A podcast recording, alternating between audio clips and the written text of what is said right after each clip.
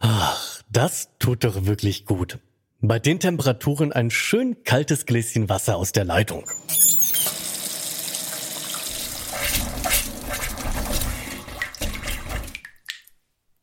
Doch das ist aufgrund von Hitzewellen, fehlenden Niederschlägen und Dürreperioden auch hier bei uns in Deutschland gar keine Selbstverständlichkeit mehr. Zwar hat es dieses Jahr nach einem relativ nassen Frühjahr ja erstmal ganz gut ausgesehen. Doch seit Mai schon regnet es wieder viel zu wenig. Das zeigt sich auch im tagesaktuellen Dürremonitor des Helmholtz-Zentrums für Umweltforschung. Da erkennen wir fast überall orangene und auch viele rote oder sogar dunkelrote Flächen, die allesamt darauf hindeuten, dass in halb Deutschland schwere bis außergewöhnliche Dürre herrscht. Und das liegt nicht nur daran, dass gerade Hochsommer ist. Trocknet Deutschland also langsam aus? Und was lässt sich dagegen tun? Das fragen wir uns heute hier in unserer Themenwoche unter Wasser. Ich bin Til Schewitz. Moin.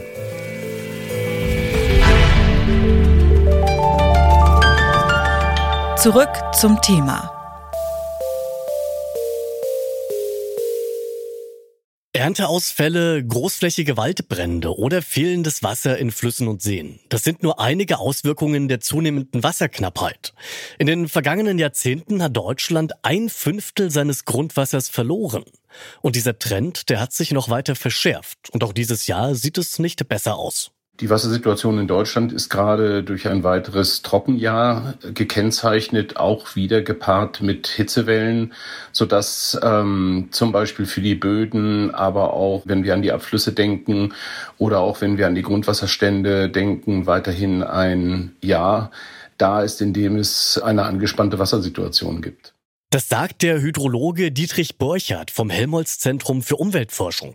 Es gibt aber teils große regionale Unterschiede, denn es hat äh, regional sehr unterschiedlich geregnet in Deutschland. Wir haben in einigen Regionen es mit Winterdürren zu tun gehabt. Also schon in den Wintermonaten haben wir es mit erheblichen äh, Niederschlagsdefiziten im Vergleich zu langjährigen Mittelwerten zu tun gehabt. Das hat sich dann regional unterschiedlich ausgeprägt. In einigen Regionen gab es feuchtere Monate, April, aber dann jetzt in den Sommermonaten Juni, Juli wieder regional sehr große Niederschlagsdefizite, gepaart wiederum mit Hitzewellen, die dann nur dafür sorgen, dass Wasser auch ähm, noch zusätzlich stark verdunstet, so dass wir heute vor allen Dingen diesmal in Süddeutschland und dann im nördlichen Mecklenburg-Vorpommern in einigen Regionen Mitteldeutschlands besonders angespannte Verhältnisse vorfinden.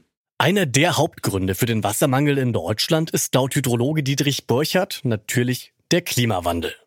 Und alles deutet darauf hin, dass der die Situation auch künftig noch verschlimmern wird. Was wir vom Klimawandel, äh, von den Projektionen wissenschaftlich und auch theoretisch erwarten müssen, ist, dass für Deutschland, für auch Mitteleuropa sich die mittleren Verhältnisse, was den Niederschlag angeht, gar nicht so sehr äh, verändern, aber die Extreme, sowohl auf der Seite länger anhaltender Dürreperioden, dann aber auch äh, stärkere regionale Starkniederschläge zunehmen. Das Pendel um diesen Mittelwert mittlerer Jahresniederschlag schlägt also immer stärker aus.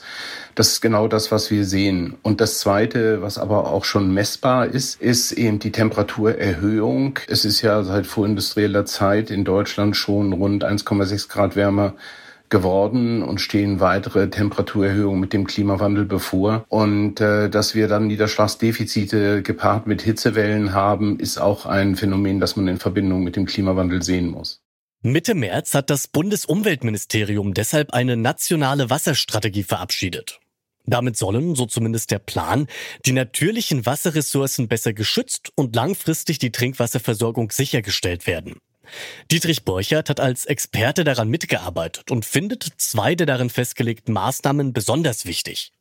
Das eine ist eine bessere und sparsamere Nutzung von Wasser, das tatsächlich da ist.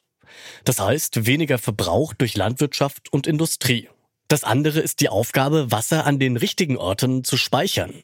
Also wir müssen den Wasserrückhalt in der Landschaft massiv erhöhen, Wiedervernässung von Feuchtgebieten, von Mooren, aber auch äh, Anhebung des oberen Grundwasserspiegels und äh, das auch durch Renaturierung der Gewässer, um den Abfluss zu verzögern. Mit anderen Worten, das Wasser, das wir vor allen Dingen in den feuchteren und vor allen Dingen im Winterhalbjahr bekommen, möglichst lange zu strecken in die Zeiten äh, wie jetzt, in denen wir es dann mit Trockenheiten und äh, Dürre zu tun haben. Und dasselbe Prinzip und dieser selbe Paradigmenwechsel gilt auch für die Städte, in denen wir im Grunde genommen genau dasselbe gemacht haben sehr viel versiegelt, das Wasser möglichst schnell in die Kanalisation eingeleitet haben, um es dann auch wiederum möglichst schnell aus den Stadtgebieten in die nächstgelegenen Fließgewässer zu leiten. Auch das ist eine Entwicklung, die unter den Bedingungen des Klimawandels äh, nicht funktionieren wird. Und das Stichwort hier heißt Schwammstadt beziehungsweise blaugrüne Infrastrukturen.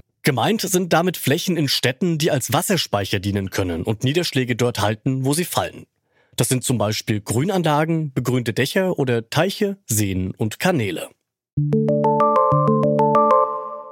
Deutschland verliert seit einigen Jahren so viel Wasser wie kaum ein anderes Land weltweit. Trotz der nationalen Wasserstrategie wird deshalb kein Weg daran vorbeiführen, dass eben auch Wasser eingespart wird. Und da richtet sich der Blick vor allem auf die deutsche Industrie. Denn Energiekonzerne, Chemiefirmen und die Lebensmittelindustrie verbrauchen deutlich mehr Wasser als private Haushalte. Das hat mir die Klimareporterin Gesa Steger erklärt. Sie hat gemeinsam mit zwei Kolleginnen für das Recherchezentrum Korrektiv zum hohen Wasserverbrauch durch die Industrie in Deutschland recherchiert.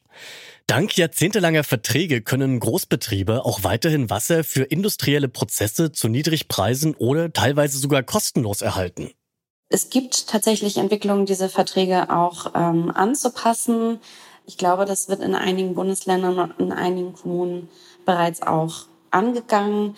Ähm, natürlich gibt es auch ähm, immer wieder genau wegen diesen Fragen, wer bekommt eigentlich wie viel Wasser, auch äh, vor Gericht Auseinandersetzungen dazu. Das hatten wir eben auch in unserer Recherche gesehen, dass diese Konflikte um Wasser eben auch mittlerweile vor Gericht landen.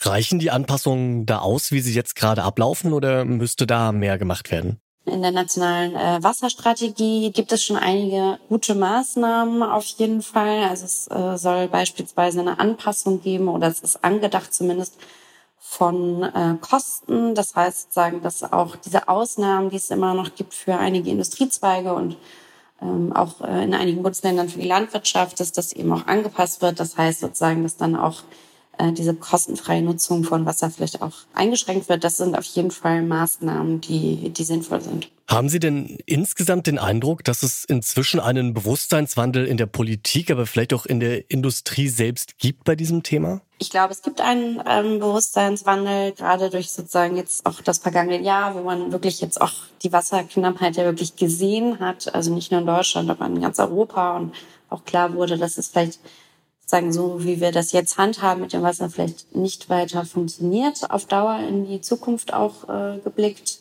In der Industrie ist es auch so, das muss man auch sagen, es gibt auch Teile der Industrie, da wird äh, Wasser immer mehr eingespart. Das ist in den vergangenen Jahren auch zurückgegangen, der Wasserbedarf. Aber tatsächlich geht es, glaube ich, jetzt darum, dass man auch versucht, Wasser besser zu nutzen als bisher durch zum Beispiel Wiederaufbereitung ähm, von Abwasser und solchen Sachen. Also das, das ist auf jeden Fall was, wo Städte und Kommunen und eben auch Politik, würde ich sagen, in der Verantwortung sind, da auch Maßnahmen voranzutreiben und das dann auch umzusetzen. Die Hauptursache für den zunehmenden Wassermangel in Deutschland ist der Klimawandel. Doch der ist nicht allein schuld. Dazu kommt zum Beispiel auch der hohe Wasserverbrauch durch die Schwerindustrie. So kann die erste nationale Wasserstrategie ein Anfang sein, um die Prioritäten für die Wassernutzung in Deutschland klar zu bestimmen. Aber für die Umsetzung braucht es in Politik und Wirtschaft ein nachhaltiges Umdenken und klare Regeln. Damit sind wir raus für heute. An dieser Folge mitgearbeitet haben Astrid Girke, Johanna Mohr und Lars Fein. Audioproducer war Stanley Baldauf, Chef vom Dienst Oliver Haupt und ich bin Til Schewitz. Bis zum nächsten Mal. Stay hydrated. Zurück zum Thema vom Podcast Radio Detektor FM.